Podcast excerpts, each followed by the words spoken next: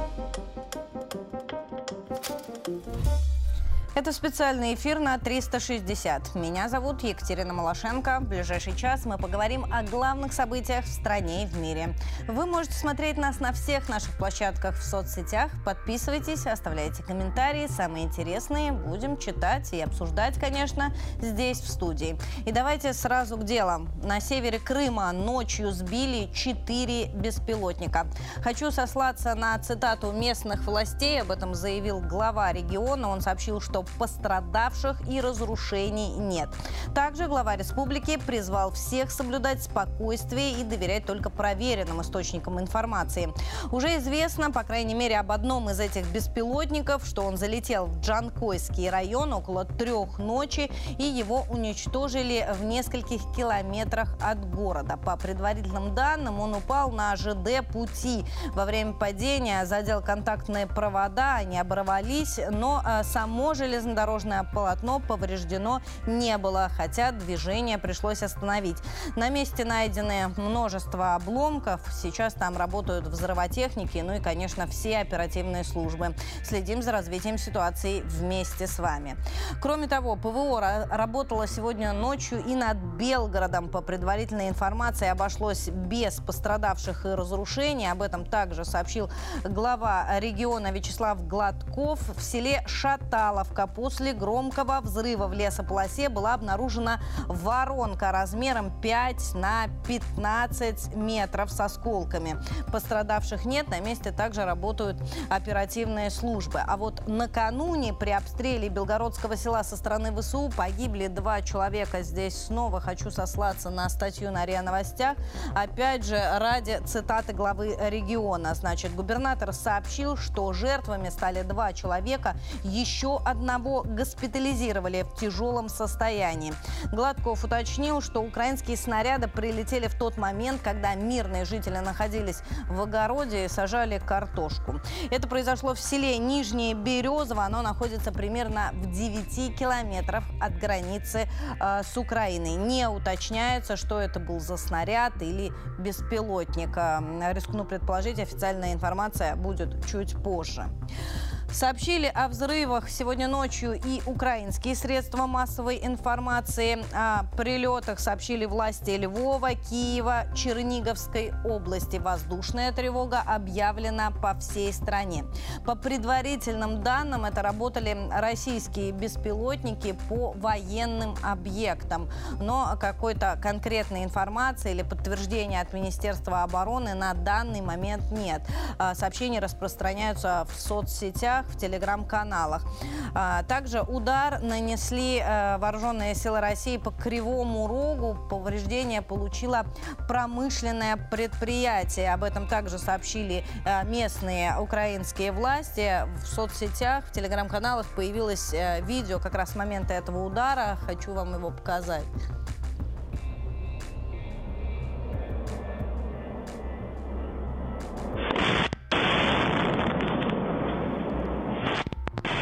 Судя по звуку, прилет был достаточно сильный. Кроме того, э, местные власти подтвердили, что есть разрушение, разрушение цехов и уничтожено некое оборудование.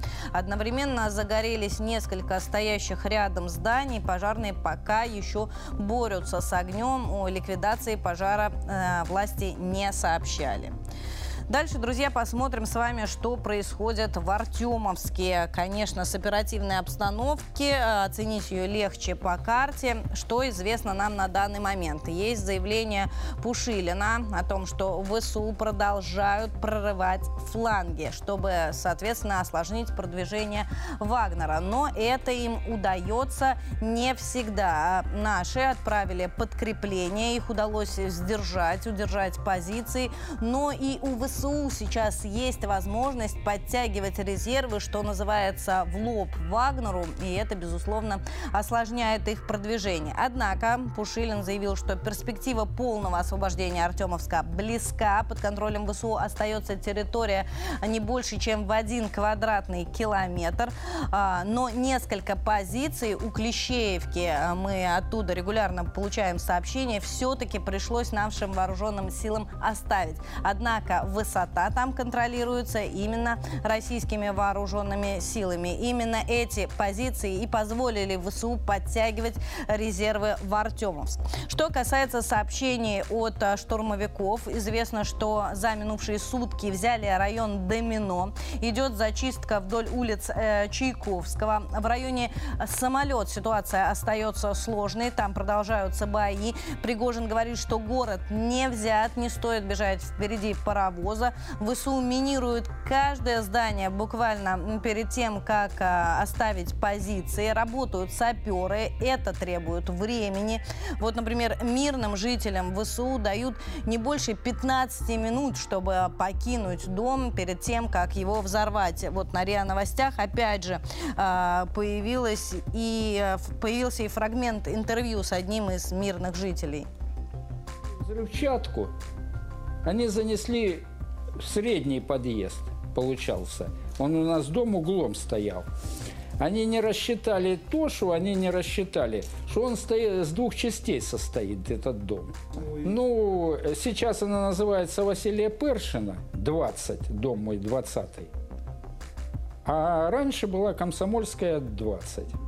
Утром я слышу стук э, в дверь, ну, в наш подвал. Вышел, и этот, э, стоит солдат.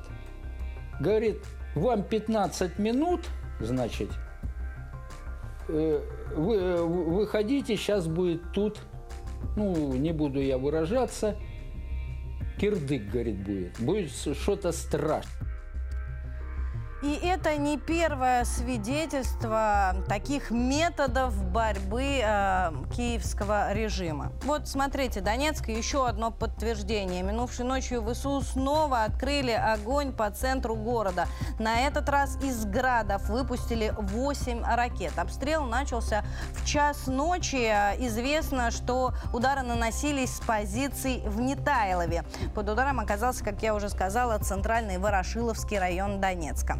В городе работает и наш корреспондент Елена Кононова. Она оценила обстановку на сегодняшний день, узнала, что повреждено остекление в домах, гражданские машины, хотя все ракеты были сбиты. Ночь в Донецке прошла неспокойно. Целью противника стал центр города, Ворошиловский район. Как стало известно, уже утром было выпущено 8 ракет из РСЗО «Град». Успешно отработала ПВО. Как очевидец могу сказать следующее. Около часа ночи мы услышали очень-очень громкие звуки, завибрировали окна. А, потом а, было слышно, что сыплются осколки. Как а, опять-таки стало известно, утром повреждено остекление в жилых домах, повреждены гражданские автомобили на улице Щерса, на проспекте Мира, на улице Шекспира. Конечно, страшно представить, что могло бы быть, если бы эти ракеты достигли цели. Ну, а после того, как ПВО отработало, было слышно на вылет работающих следующий град, и более-менее обстановка в Донецке успокоилась. Но вот видите, в очередной раз целью становится центр. Такого не было уже несколько недель. В основном под, под обстрелами находились э, другие районы Донецка. Киевский, Куйбышевский, Петровский. То, о чем, собственно, э, я рассказываю вам каждый день. Будем следить за ситуацией и надеемся, что и дальше ПВО будет успешно отражать атаки противника. Ну а Запад в этот момент заботится о том, чтобы все поставленное вооружение на Украине функционировало и работало. Правда ли это или для отвода глаз? Большой, конечно, вопрос. Вот смотрите, Пентагон заявил, что на Украине починили уничтоженную, по заявлениям нашего Министерства обороны, систему Патриот. Об этом на брифинге отчиталась представитель ведомства Сабрина Синг. Она также отметила, что Штаты успели предоставить предоставить Киеву некую помощь в починке системы ПВО. Однако в чем именно состояло участие Соединенных Штатов, она не уточнила. И нам с вами остается только гадать, правда ли это или сохранение, что называется, хорошей мины при плохой игре. Разбирались наши коллеги.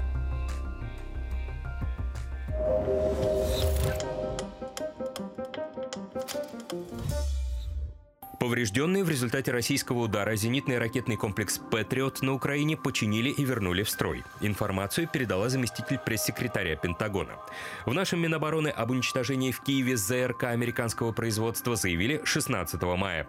Позднее ведомство уточнило, российские кинжалы поразили радиолокационную станцию, а вместе с ней пять пусковых установок.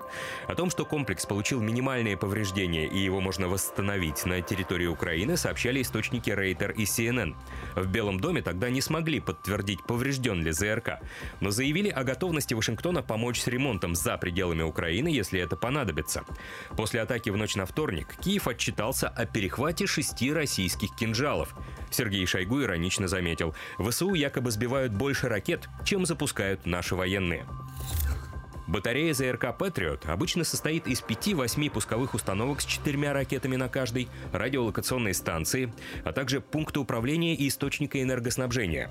Расчет от 70 до 90 человек. Стоимость одной батареи – около 1 миллиарда долларов. Расточительность украинских зенитчиков многих шокировала, пишет журнал Military Watch. В попытке отбить атаку кинжалов ВСУ израсходовали весь пакет ракет, но ни одна из них не достигла цели. В США пришли к выводу, что это не только обидно, но и очень дорого. После хаотичных пусков украинской ПВО прогремел мощный взрыв, жители Киева увидели зарево, а последствия удара разлетелись по телеграм-каналам. К слову, за это некоторым блогерам пришлось извиняться. Сейчас ими занимается СБУ. Сильные взрывы под Киевом говорят о том, что Россия поразила очень важные цели ВСУ, рассказал экс-советник главы Пентагона. Полковник МакГрегор отметил прекрасную работу российской разведки. Под Киевом русские попали по очень важным уязвимым местам, разнеся их в пух и прах. Если вам попадались какие-либо видео оттуда, вы наверняка наблюдали довольно сильные взрывы, а это говорит о том, что российская разведка работает превосходно. Русские точно знают местонахождение всего нового прибывшего вооружения, места концентрации бронетехники из Германии, США, Великобритании и уничтожают задолго до того, как это попадает непосредственно на поле боя. По словам МакГрегора, почти все ракетные удары пришлись на склады боеприпасов и западного вооружения, в том числе «Патриот». Поражая зенитные комплексы Киева, Москва стремится ослабить его противовоздушную оборону и открыть небо для более интенсивной работы авиации, отметил американский офицер. Ну что, друзья, я думаю, самое время обратиться к экспертному мнению. С нами на связи Константин Валентинович Севков, заместитель президента Российской Академии ракетных и артиллерийских наук по информационной политике, доктор военных наук, капитан первого ранга. Константин Валентинович, здравствуйте. Здравствуйте. Константин Валентинович, вот интересная ситуация. Макгрегор говорит, русские разнесли в пух и прах. И буквально на следующий день выходит представитель Пентагона и говорит, мы все починили. А, что на самом деле с системой Патриот, как вы думаете? Ну, во-первых, начнем с того, что э, починили они или не починили, нужно оценивать по характеру действия этой системы Патриот. На следующую ночь после удара хочу напомнить, что наши ракеты пошли, и никто ничему ничего не противодействовал. То есть, попросту говоря, система Patriot была выведена из строя, а может быть даже уничтожена. Во-вторых, система Patriot, если вы заметили, она э, сделана на машинах, не имеющих э, серьезного бронирования. Вот. И поэтому радиус поражения по этой системе боеголовки кинжала, э, имеющей боевую часть весом около 500 килограмм, достаточно большая. То есть где-то порядка 300 метров гарантированная зона поражения в районе взрыва этого боеголовки. Поэтому э, говорить о том, что им удалось сохранить эту систему, не приходится. Кинжал – высокоточное оружие, и, скорее всего, данные, которые представили Министерством обороны Российской Федерации, они достаточно точны, поскольку они опираются на данные, в том числе космической разведки. Был уничтожен радиолокационный, э, скажем так, комплекс этого, многофункциональная радиолокационная станция этого комплекса «Патриот», которая составляет ядро этого комплекса. Наверняка выведен из строя, а может даже и уничтожен командный пункт управления. Собственно, это составляет сердце вот комплекса «Патриот». Пусковые установки, которые там имеются, это лишь носители, грубо говоря, носители ракет.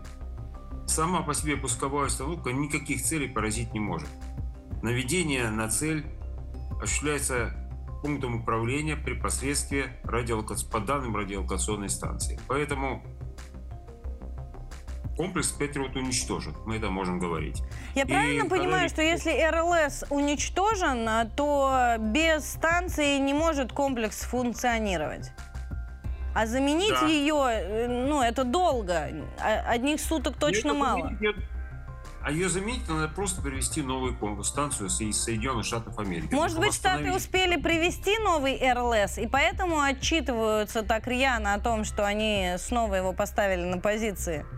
Ну, за день, за два ее доставить нельзя. Но посмотрите, где Штаты и где Украина. Чисто технически. Они же не располагают под средствами телепортации объектов материальных. Нет ведь? ну, Поэтому, да, её запасную имели. Ну, запасную, извиняйте, изменить эта штука ядро 100 комплекса Патриот, она стоит очень дорого. Это считайте, ну, треть комплекса Патриот, где-то так.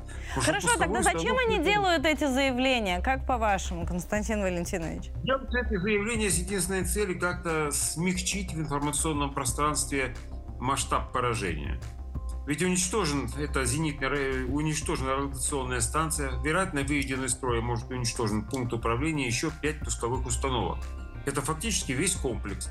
Потому что в состав комплекса может быть в- включено от 4 до 8 таких пусковых установок. Если даже предположить, что там все 8, то получается, что из всего комплекса уцелело только 3 пусковых установки. Все остальное уничтожено. Комплекс уничтожен полностью. Надо иметь в виду, что помимо этого еще был рядом располагался комплекс Айрис-Т.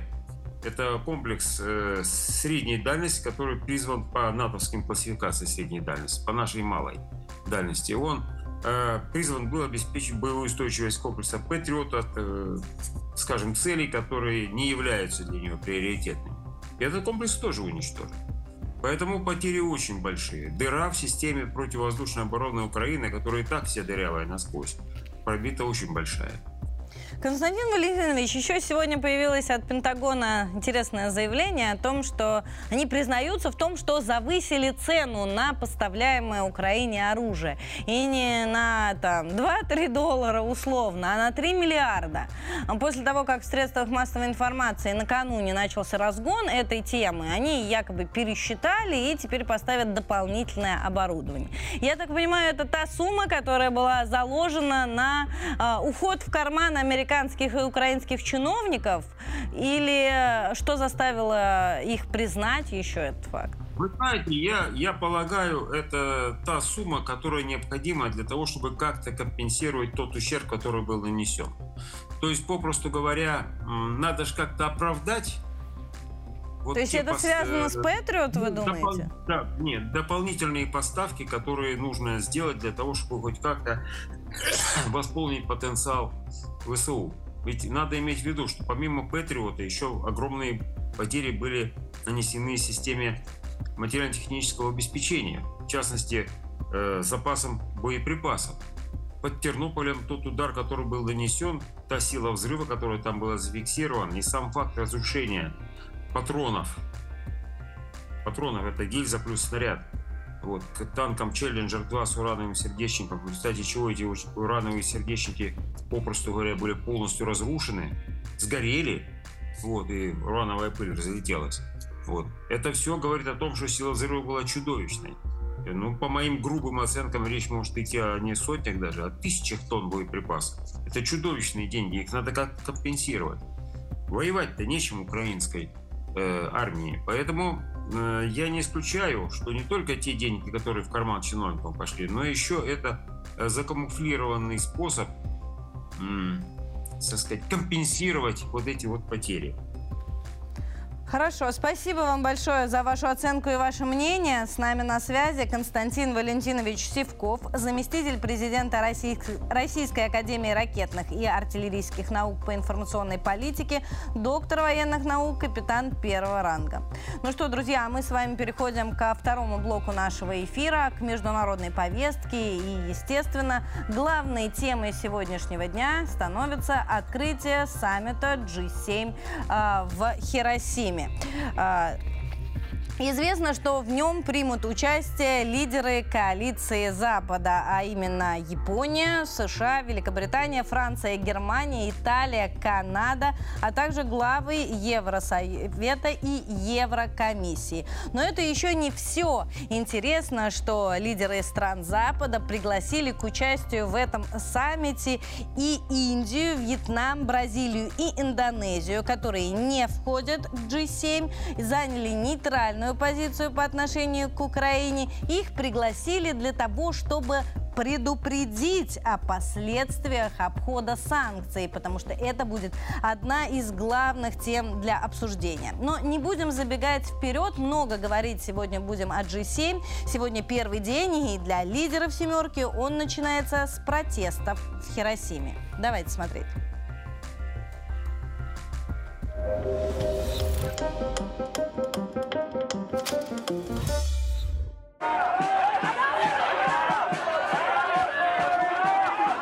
Против саммита не позволим агрессивную войну с Китаем. С такими лозунгами японцы вышли на улицы Хиросимы. Причина – саммит G7. Стартует в городе уже сегодня. Саммит является незаконной организацией. Это не имеет никакого отношения к ООН или чему-либо еще. Но это встреча лидеров империализма, таких как Германия и Соединенные Штаты. Так что, в конце концов, это группа стран, которые обладают ядерным оружием или отправляют оружие в Украину. Эти страны Страны объединяются, чтобы способствовать конфликту в Украине, а не прекращению огня. Одна из точек протеста – купол атомной бомбардировки. Единственное уцелевшее здание рядом с эпицентром ядерного взрыва. 300 физических и юридических лиц, 70 компаний. А еще суда и самолеты попадут под новые антироссийские санкции США, сообщает USA Today. Приоритет – предотвратить обход действующих ограничений и работу финансовых посредников в других странах. О новом пакете объявят сегодня, пишет The Times. Увяжут с вопросом контроля соблюдения антироссийских санкций. Он на повестке у группы семи. Будут обсуждаться положение дел с санкциями и шаги, которые группа семи обязует обязуется предпринять в отношении обеспечения их соблюдения. В частности, чтобы убедиться, что мы пресекаем пути обхода санкций, чтобы воздействие от них усиливалось и возрастало в ближайшие месяцы.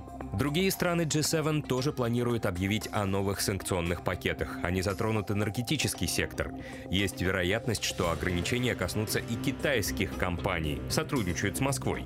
Однако в администрации Джо Байдена доказательств поставок оружия из КНР в Россию не нашли. По словам Салливана, значительное место в дискуссии отведут и конфликту на Украине. «семерка» опубликует заявление о солидарности с Киевом. Президент Украины Владимир Зеленский посетит G7, это подтвердили в Киеве. Прилетит на американском военном самолете после саммита Лиги арабских государств в Саудовской Аравии, пишет Bloomberg. В японском МИДе его личное присутствие подтвердить не смогли. Ранее премьер-министр Японии Фумио Кисида заявил, Зеленский выступит в онлайн-формате. Естественно, санкции станут центральной са- темой саммита G7. Вот Штаты уже объявили, да, 300 компаний, физических лиц, судов и самолетов нужно каким-то образом сдерживать развитие российского ВПК. И вот буквально в течение нашего эфира появилась новости и о британских санкциях. Объявила э, Корона, что под санкции попали Росбанк, Тинькофф банк, Металл Инвест банк, Дом РФ, основатель русской медной компании, президент и гендиректор концерна «Калашников». Всего в списке 86 человек и компаний из России. Э, все подробности есть в телеге 360. Вы, кстати, можете оставлять здесь и свои комментарии. Чуть позже мы обязательно поговорим с аппаратной, которая сейчас собирает самые интересные из ваших высказываний. Ну а мы, друзья, с вами дальше к Зеленскому.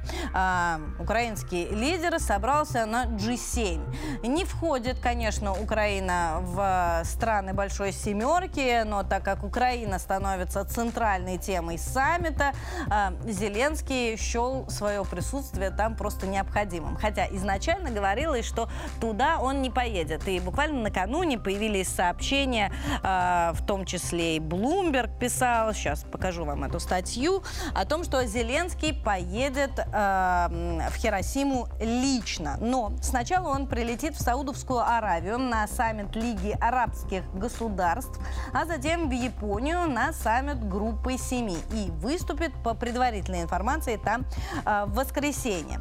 Э, едет Зеленский, безусловно, с одной целью – продвигать свой мирный план из 10 пунктов, как мы помним.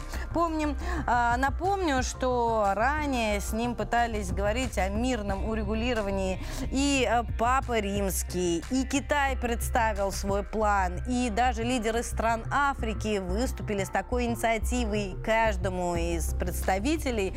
Зеленский ответил, что согласен только на свои условия, то есть на те самые 10 пунктов. Вот смотрите, среди них, напомню, обеспечение ядерной, продовольственной, энергетической безопасности, обмен пленными по формуле всех на всех, восстановление территориальной целостности Украины. И Зеленский вновь напоминает, что ему нужны международные гарантии безопасности. И, соответственно, Киев разработал проект соответствующего документа, который представит, рискну предположить, господин Зеленский и на саммите в Хиросиме. Киев хочет добиться создания некого международного механизма для возмещения страны убытков от боевых действий за счет как вы, э, я уверена, догадались, российских активов. Вот с такой целью Зеленский э, едет э, в Хиросиму выступать перед лидерами стран Большой Семерки, которые, естественно, сосредоточены на том, чтобы искать какие-то практические пути, механизмы воплощения этого, э, фла, э, этого плана. Э, но здесь мне хотелось на целях, э, собственно, саммита остановиться поподробнее. За последние годы мы с вами убедились в той мысли, что любой саммит стран Запада э, имеет одну цель э, – объединиться ради дружбы против кого-то. А делают это, как несложно догадаться, всегда Соединенные Штаты Америки. И на этот раз а, они решили объединить вокруг себя лидеров а, стран Большой Семерки с целью противостоять, наказать, воспитать, сдержать. Здесь можно разные синонимы подбирать. Всего две страны. Это Китай и Россию. Остановимся на каждой из них поподробнее. Что касается России, G7 будет искать пути противодействия обходу санкций и новые ограничения для сдерживания развития России, прежде всего для сдерживания энергетического комплекса, а также военно-промышленного. А, здесь э, что мы знаем? Что G7 хочет заблокировать импорт российского трубопроводного газа по тем направлениям, где Москва уже сократила поставки. Речь идет о Польше и Германии. Нужно не дать возобновить эти торговые отношения. Но здесь хочу сделать акцент, не все за. Германия выступает, если вы помните, сильно против. Теперь посмотрим, что у нас с Китаем. G7 собирается принять некие коллективные инструменты для сдерживания Китая, якобы чтобы противостоять его экономическому давлению. А, ну, мы помним, что Тайвань может стать второй Украиной. Штаты об этом уже говорят а, в открытую и не стесняются. Соответственно, G7 они собирают для того, чтобы найти союзников и в этом конфликте.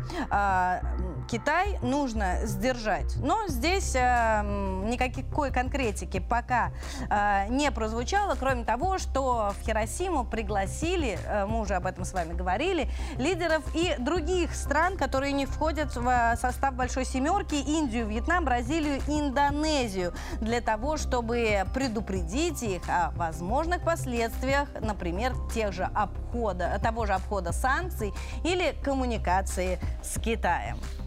Ну что, друзья, мы будем следить за развитием событий вместе с вами. Уверена, что э, какие-то, безусловно, громкие заявления на саммите G7 будут сделаны, а вот повлияют ли они реально на экономическую обстановку, покажет только время. Мы с вами Соответственно, пока идем дальше. Что касается Североатлантического альянса. Стало известно, что они собираются принять многолетнюю программу помощи э, Украине. У них тоже будет свой э, саммит, пройдет он э, в июле, и, естественно, тоже будет э, создан и проведен ради дружбы против кого-то, дружбы против России, как несложно догадаться.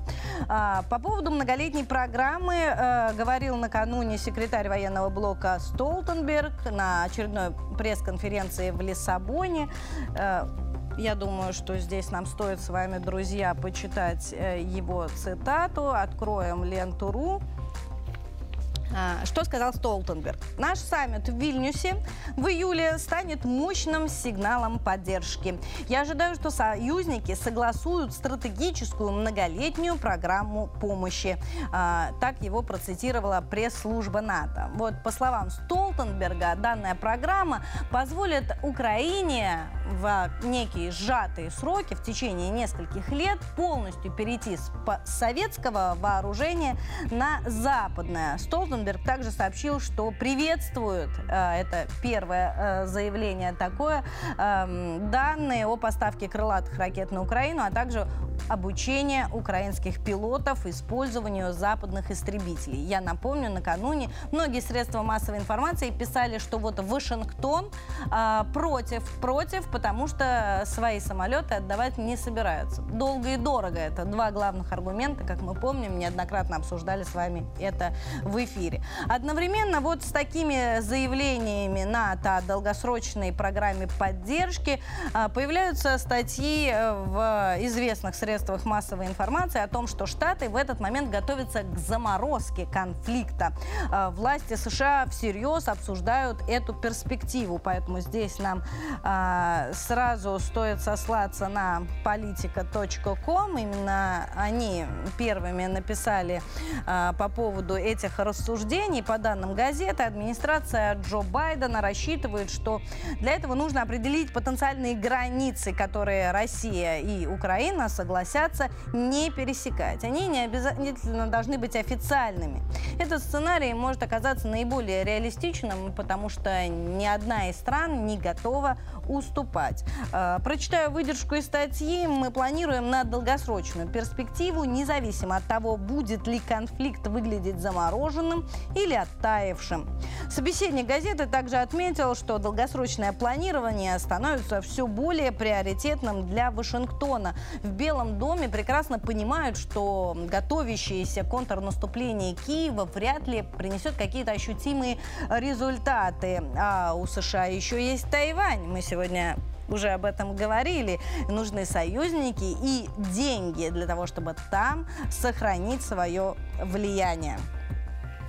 Ну что, друзья, я напомню, работаем мы с вами в прямом эфире, работаем в режиме реального времени и вместе. Вместе, это здесь ключевое. А, я уже призывала писать вас комментарии. Думаю, самое время их почитать. Слово передаю аппаратный. Да, Катя, спасибо и привет. Хочу рассказать о самых актуальных новостях. Зачитаю первую. В Воронежской школе ученик подрался с учительницей. Причина стала попытка забрать у мальчика э, попытка забрать мальчикам конфискованные наушники, которые он использовал вместо того, чтобы как раз-таки слушать урок. Учительница, по его словам, хороший, но достаточно требовательный педагог, но тем не менее ситуацию уже взяли на контроль в мэрии, там проведут проверку и оценят почему-то только действия педагога. Вот как раз насчет этого и негодуют наши подписчики. Например, вот Надежда пишет, оценят действия педагога, почему не ученика, выгнать его из школы, раз родители таким воспитали. Пусть они и думают, что дальше с ним делать. Ее поддерживает и Тина. Девушка пишет, проверять действия педагога, действия ученика не надо проверять, надо опеку послать к родителям этого оболтуса. Проверить, как они воспитывают своего ребенка. С ними согласна и любовь. Она также считает, что э, родителей нужно почаще привлекать к ответственности. Перейдем к следующей новости из нашей телеги. Возврат к системе распределения в вузах поддерживает почти 56% россиян. Результаты этого опроса приводит ТАСС, а законопроект о возврате советской практики распределение недавно как раз-таки внесли в Госдуму. При этом 46% студентов продолжают резко высказываться по поводу такой идеи. Виолетта Руденко пишет, оно и к лучшему. В наше время молодежь оканчивает вузы, а далее работодатели ищут людей со стажем работы. Ну, а откуда у студентов этот стаж? Так хотя бы они будут оканчивать учебные заведения и сразу получать рабочие места. Валентина пишет, конечно, поддерживаю я этот закон. Это же хорошо, когда бывший студент гарантированно трудоустроен, получает зарплату и опыт. А сейчас заканчивают учебное заведение и не нужны нигде, никуда не берут.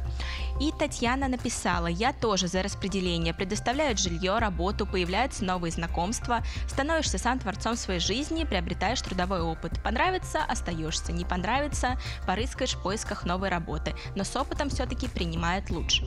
На этом у меня пока что все. Мы Лиза, вот ты сама как студент, ты за распределение. Нужно оно современной молодежи или нет?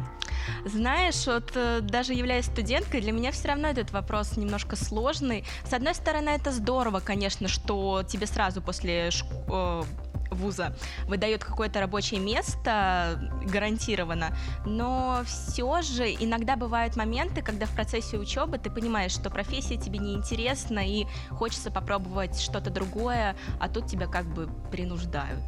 Ну вот ты и работаешь, и учишься. Ты как искала работу? Ну, слушай, я искала работу, честно, по знакомству. Ну, то есть мне порекомендовал друг, я попробовала свои силы, и вот как бы получилось. Ну, то есть это реально. Это Конечно, реально, реально для студента без опыта все равно найти себе, что называется, место под солнцем. Спасибо тебе большое. Под солнцем это в нашем эфире, конечно. Друзья, ну мы продолжим с вами международную повестку. Сегодня стало известно, что Италия направит три с половиной почти тысячи военных на укрепление восточного фланга НАТО. Об этом заявил э, министр обороны э, страны. И здесь мне хочется снова стать, э, сослаться на РИА Новости. Есть и цитата ведомства. Минобороны продолжит участие в реализуемых НАТО инициативах на восточных фланге.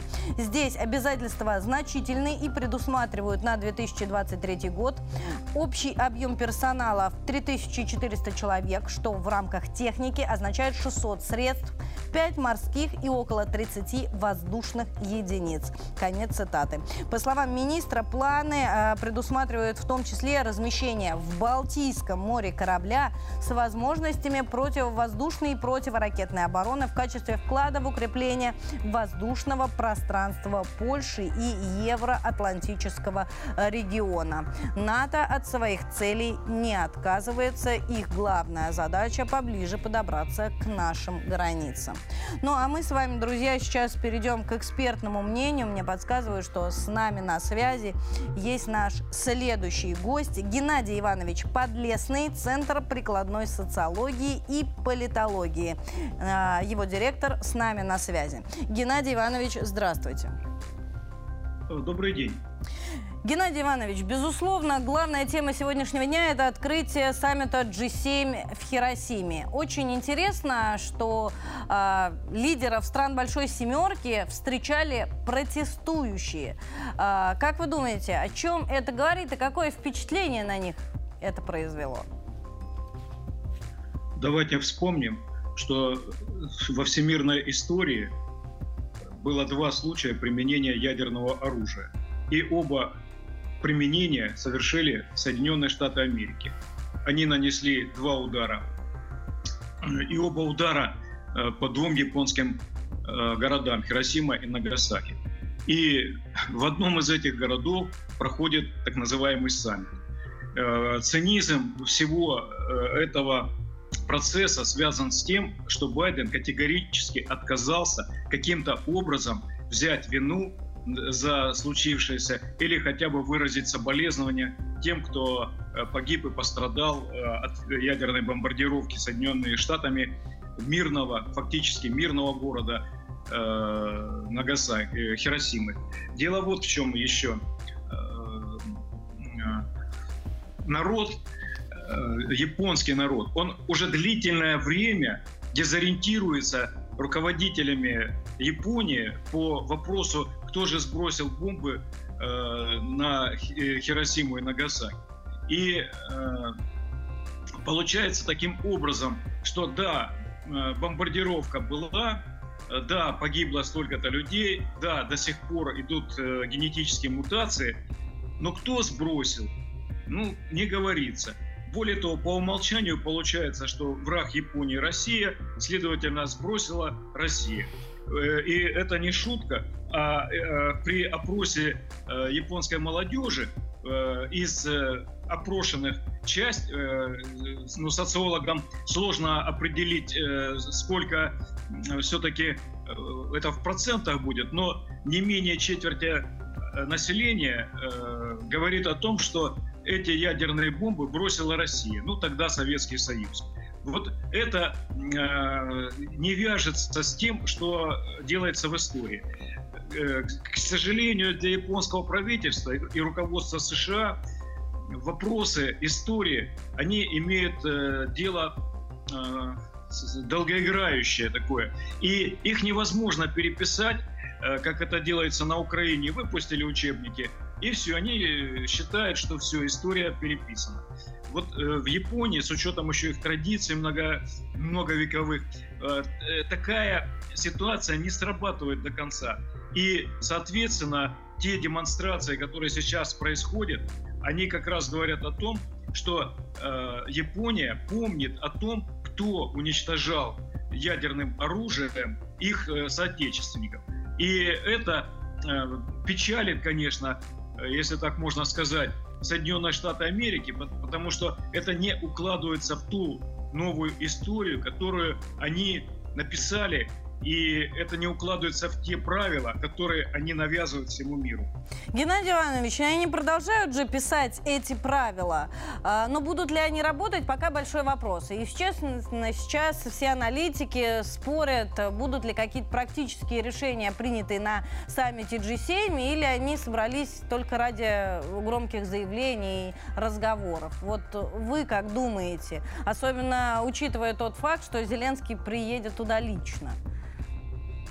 Я думаю, что самое главное, что они хотят сделать, это они хотят, э, условно говоря, устроить порку тем государствам, которых они пригласили вне э, G7 для того, показательную порку, для того, чтобы э, заставить государства все, включая ЮАР, Бразилию там, и, и другие государства, которые демонстративно заявляют о том, что они хотят выйти из-под власти доллара, ну фактически из-под власти США, Э, и они хотят на примере тех стран, которых они пригласили, чтобы те присягнули верности доллару, присягнули в верности США.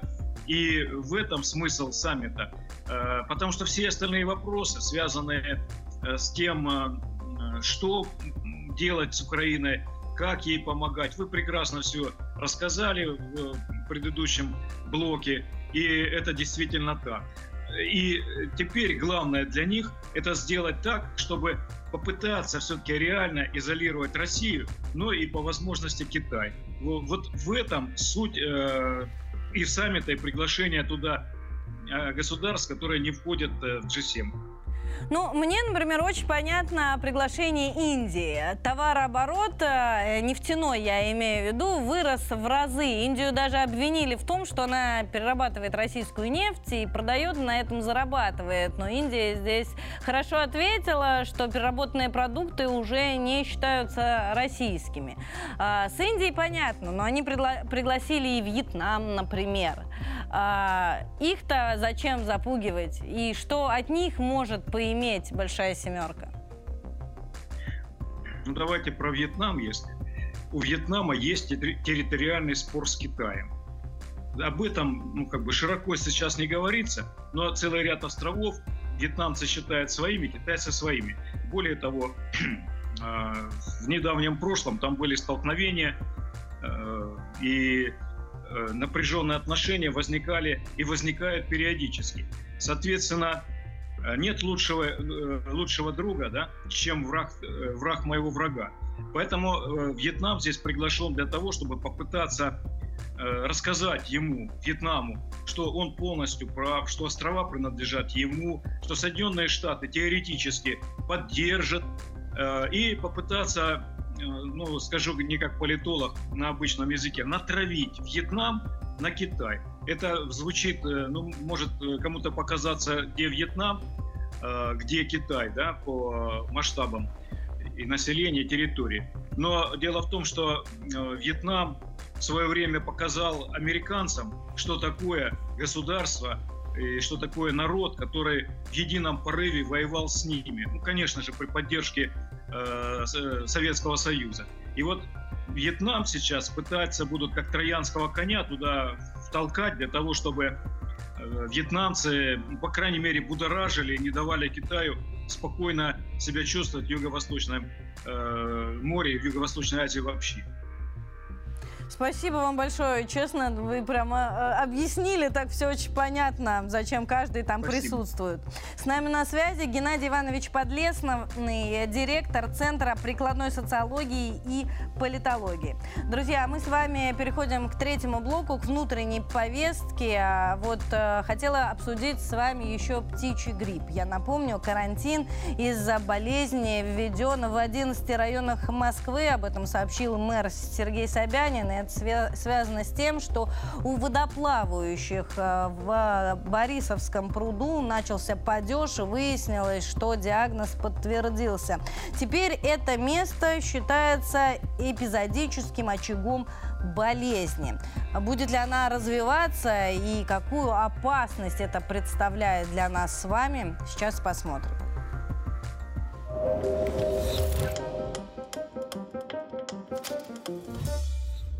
В Москве объявлен карантин из-за птичьего гриппа. Соответствующее распоряжение подписал мэр столицы Сергей Собянин. Связано это со вспышкой вируса в 11 районах города. Среди них Царицына, Капотня, Печатники, Южная и Северная Орехово-Борисово. Документы опубликованы на официальном сайте мэра.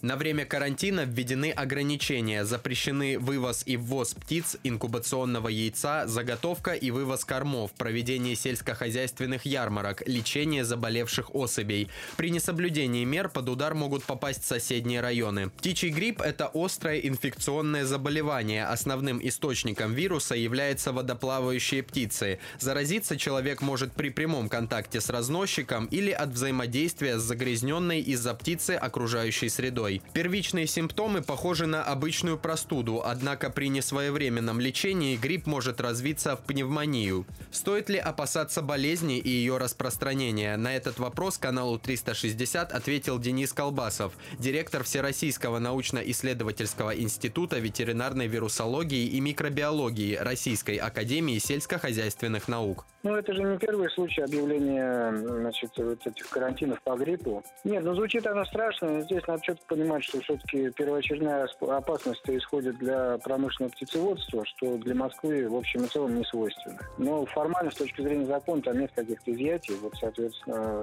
раз был установлен случай, скорее всего, опять это какая-то водная перелетная птица. Мы продолжаем, друзья. Я думаю, самое время почитать ваши комментарии. Тем более наш редактор Лиза с нами уже на связи.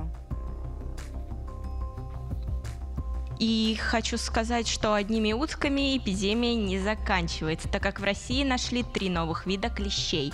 Они способны вызывать чуму и лихорадку западного Нила, сообщили ученые Тюменского университета. Один вид они выявили из заспиртованных образцов летучих мышей зоологического музея МГУ, но остальные собрали с живых рукокрылых Бурятии и Туве. Руслан Кутлуев пишет, знакомая рассказывала, пару лет назад в деревне они пасли коров, пролетал самолет маленький и упал мешок на землю. Под Бежали, а там он полный клещей, поэтому я верю в теорию заговоров. А вот Владимир Климашевский заключил, не сходите с ума, друзья, клещи-переносчики, да, но сами ничего вызывать не могут. Каждый год выявляют новую заразу, которую они могут распространять. Ученые это фиксируют и, соответственно, делают выводы. А вот Рима Олейник пишет, ничего нового, они бы всегда эти клещи просто обитали в трудодоступных для людей местах. А сейчас эти клещи сами вторгаются в места их обитания, а потом сами страдают и заражают других других. Алексей Мирошниченко пишет, может уже пора, как в советское время, не только парки в городе обрабатывать, но и леса. Роман Василец считает, э, точнее он спрашивает, а кто переносит клещей из Западного Нила в Россию, на что ему отвечает Елена Федотова. Наверное, скоро стоит ожидать комаров с сибирской язвой. Перейдем к следующей новости. В Краснодаре водитель BMW решил прокатить своего пассажира на крыше, но чтобы не переживать за его безопасность, он положил матрас и закрепил скотчем. К сожалению, сотрудники ДПС его креативность не оценили и остановили автомобиль. Теперь ответить за этот экстрим может и пассажир. Мария Коновалова заключила, не рановато ли примерять катафалк. А вот Мила пишет, ну а что, в принципе, едет с комфортом. А вот Ирина Ефимова новость не оценила. Она считает, что нужно нарушителей штрафануть, причем жестко. А то совсем распустились и никакого уважения к законам нет. На этом у меня пока что все. Продолжите и дальше оставлять комментарии в наших соцсетях. Я напоминаю, мы есть в Одноклассниках, ВКонтакте и Телеграме. Самое интересное озвучим в прямом эфире. Катя. Лиза, спасибо тебе большое. Мне хотелось обсудить с вами, друзья, еще одну важную социальную тему. А, у многодетных семей в России может появиться единый статус. Сейчас в правительство направили доработанный проект федерального закона, который этот статус, собственно, и устанавливает. До сих пор определение многодетности отдавалось, что называется, на откуп регионам. И а, определяется оно, а, по сути, указывается указом президента аж 30-летней давности. В России сейчас получается 15 различных подходов, которые регламентируют отнесение семьи к числу многодетных. Во всех случаях многодетной признается семья с тремя детьми, но вот разный период в зависимости от обстоятельств, возраста детей, их обучения, прохождения воинской службы, наличия инвалидности и так далее. Эти подходы можно разделить на три большие группы. В части регионов многодетной многодетность считается семья до достижения старшим ребенком возраста 18 лет. В других субъектов а, уточняется, что многодетность продлевается до достижения им 21 или 23 лет в случае продолжения обучения. А в третьей группе все иные вариации в зависимости от возраста детей при обучении, наличии инвалидности и прохождении воинской службы. И только в Москве многодетной признается та семья до тех пор, а, пока младшему ребенку не исполнится 18 лет. Соответственно, из-за разности подходов возникает множество проблем. Семья переезжает в другой регион, теряет льготы, получается. Старший взрослеет, и поддержка автоматически заканчивается, хотя расходы остаются, а может быть даже и растут. Даже в одном регионе может быть несколько таких подходов. На одни меры поддержки для многодетных семья может претендовать, а на другие нет. Получается, новый закон мог бы стать какой-то начальной платформой для принятия законодательной базы, для работы над регулированием законодательства в отношении многодетных. Но он пока не принят все ли поправки туда внесены и как он будет работать, мы решили спросить у эксперта. И с нами на связи Ирина Волынец, уполномоченный по правам ребенка Республики Татарстан, председатель общественного движения «Национальный родительский комитет». Ирина, здравствуйте, рад приветствовать вас в эфире. Да, здравствуйте. Но сегодня у нас просто какой-то праздник, потому что, да, уже не первый раз данный законный проект вносится, но мы рассчитываем на то, что все-таки сейчас он будет принят потому что дальше так невозможно. Давайте Когда сначала о предпосылках. О том... Зачем а, нужен этот закон? Он нужен для того, чтобы у нас были единые правила в подходе к многодетной семье, потому что сегодня, как совершенно справедливо вы, Екатерина, сказали, а, разные регионы делают так, как они могут, потому что при а, отсутствии федерального закона расходы по реализации поддержки многодетных ложатся на региональный бюджет. Соответственно, чем беднее регион, тем меньше он может поддержать своих многодетных даже при большом желании. И, естественно, самые большие меры поддержки в Москве, в которой есть да, больше денег, это, это очевидно. И в Москве, помимо тех э, условий, которые вы перечислили, а это что семья считается многодетной до достижения младшим ребенком окончания обучения очного в ВУЗе, да, то есть это до 23 лет практически, еще бесплатная парковка, бесплатный проезд в общественном транспорте. А, это и э, огромное количество других льгот и преференций, несмотря на то, что и уровень жизни в Москве выше, и зарплата больше, в том числе у многодетных родителей. Тем не менее, они чувствуют себя... И траты больше.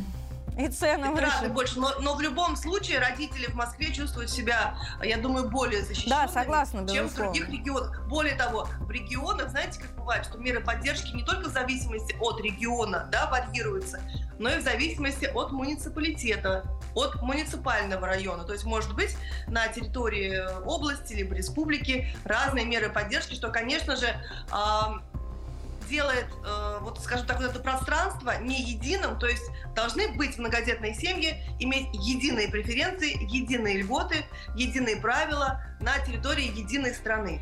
И если это все будет финансироваться из федерального бюджета, либо софинансироваться, да, потому что все-таки это федеральный закон, то тогда и регионы смогут подтянуться.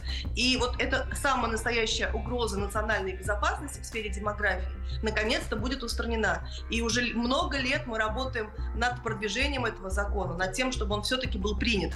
И до этого он э, был не принят, потому что правительство давало отрицательный отзыв. Вот в прошлый заход отрицательный отзыв, э, прям там было прописано, что на реализацию закона требуется 1 триллион 240 миллиардов рублей, которых в бюджете было не предусмотрено. В то же самое время поддержка многодетных – это на самом деле инвестиция. И мы посчитали, да, используя очень такую серьезную основу, еще используя международные коэффициенты доли ВВП на каждого гражданина, и вывели такие цифры, что вот на сегодняшний день рождение каждого человека, его жизнь до 80 лет, а при этом активная жизнь, например, 40 лет, когда он работает и является покупателем, налогоплательщиком, и 40 лет, когда он сначала ребенок, а потом на пенсии, а, он приносит доход в казну 85 миллионов рублей. То есть это более миллиона долларов, если переводить на эти международные расчеты. И вот если мы будем относиться а, к инвестициям, к этим расходам как к инвестициям, то и закон будет принят, и другие будут меры поддержки, и для немногодетных, то есть будут стимулировать абсолютно каждую женщину, которая может и хочет родить ребенка. Вернее, скажем так, помочь ей захотеть это сделать. Поэтому это да. очень важная тема, и сегодня вот у меня лично, как у специалиста в этой сфере, в области демографии, самый настоящий праздник. И Я самое главное, у нас у всех а, значимость какая-то собственная повысилась после вот этих вами да, а я-то, цифр. а я-то многодетная мама, я еще имею личный интерес, потому что у меня четверо детей. И вот в этом году, в марте, я перестала быть многодетной в Татарстане, потому что второму ребенку в марте исполнилось 18 лет. А ну, мы поздравляем ребенку... вас. Поздравляем да, а вас, Ирина. Спасибо. Лет. И поэтому, Спасибо. если закон будет принят, то еще плюс сколько лет? Плюс 5 лет у меня будет, а еще, может быть, плюс 7 лет, вернее, сколько? 5 плюс 5 плюс 10 лет многодетности. Это, конечно, было бы очень круто. Поэтому спасибо, спасибо и... вам большое. С нами на связи Ирина Волынец, уполномоченный по правам ребенка Республики Татарстан. А, а мне хотелось бы еще поговорить, друзья, успеть с вами о шоу-бизнесе. Украинский певец и продюсер Бардаш успел а, немало повариться в логове американского и украинского шоу-бизнеса. Рассказал об этом моей коллеге Аксиньи Гурьяновой, а мы с вами давайте смотреть. Хочу поговорить с тобой о технологиях пропаганды на Украине, которая внедрялась э, последние годы. И вот, э, вот это зомбирование, зомби-апокалипсис какой-то, который теперь разошелся уже. Зомби-апокалипсис. А в мире, да, вот мы говорили, Страшно. что он придет. Да. Рас, вот расскажи, как ты видел это, как, как это происходило? Ну, кастрюлина, ну вот когда кастрюли на голову одели люди. Да. Ну, то есть все со стороны, да, они могут это как угодно объяснить, там и пули летят, и все, но ты видишь людей с кастрюлями на головах, и их очень много. Ладно, проехали это. А, дорогая, высокопрофессиональная военная операция. Вот этот зомби-апокалипсис. Да. Очень, ну, то есть тысячи, тысячи людей работают, пишут и э, поражают неокрепшие сознания. А неокрепших сознаний сейчас 90% на Украине. Ну и в принципе, не только на Украине, везде. Здесь, в России, э, есть э, возможность э, ну, как бы сила, силовым методом сейчас утихомирить идиота. И слава богу. Да. И слава богу. Там они, ну, то есть люди полностью, в, получается, во власти, во власти всех этих чертей находятся, их всех съели, а, не, а умы не окрепшие, тем более в Украине. Ну, то есть ви- видео, где Зеленский в лосинах и на каблуках все видели, правильно? То есть э, каза- казаки появились. Да. Да что там казаки? Я не буду даже объясню, объясню, как это работает. Э, 2007 год, я продюсирую группу Quest Pistols. Э, Эпатажа, больше эпатажа, пожалуйста. Э, Так, одевайте колготки, так, рвите эти колготки, так, губы себе там размазайте, вы я их в розовый лимузин сажу, везу их в какой-то клуб, люди в шоке. Эпатаж, эпатаж. Это делал я, человек с Донбасса. Так, на всякий случай. Который никак, ни малейшего не имеет отношения к этой всей тусовке. И трое пацанов, которые блестки на себя сыпят в лосинах. Ну, то есть со стороны это выглядит, ну, ну извините, ну вот же ж он. Никто из них ни малейшего отношения к гей-культуре не имеет. Может, ну, думаю, сейчас не имеет. Но мы это делали ради чего? Эпатаж. Нас заметят, мы выделимся, концерты, движ, деньги, деньги, рынок. Я человек, который там был. Я человек, который это все, ну не то, что я там это все создавал, но я это все видел, я видел, как это работает. Казаки появились потом, по- по- пошли греметь по всей. Безголосые типы просто в лосинах, э, каблуках танцуют. Ну там, там один из них вообще, ну в общем, неважно. Бах-бах было, да. Украину прокачивали в эту сторону очень сильно. Ну и на этом на сегодня все. Оставайтесь на 360. Берегите себя. Увидимся в понедельник. Thank you.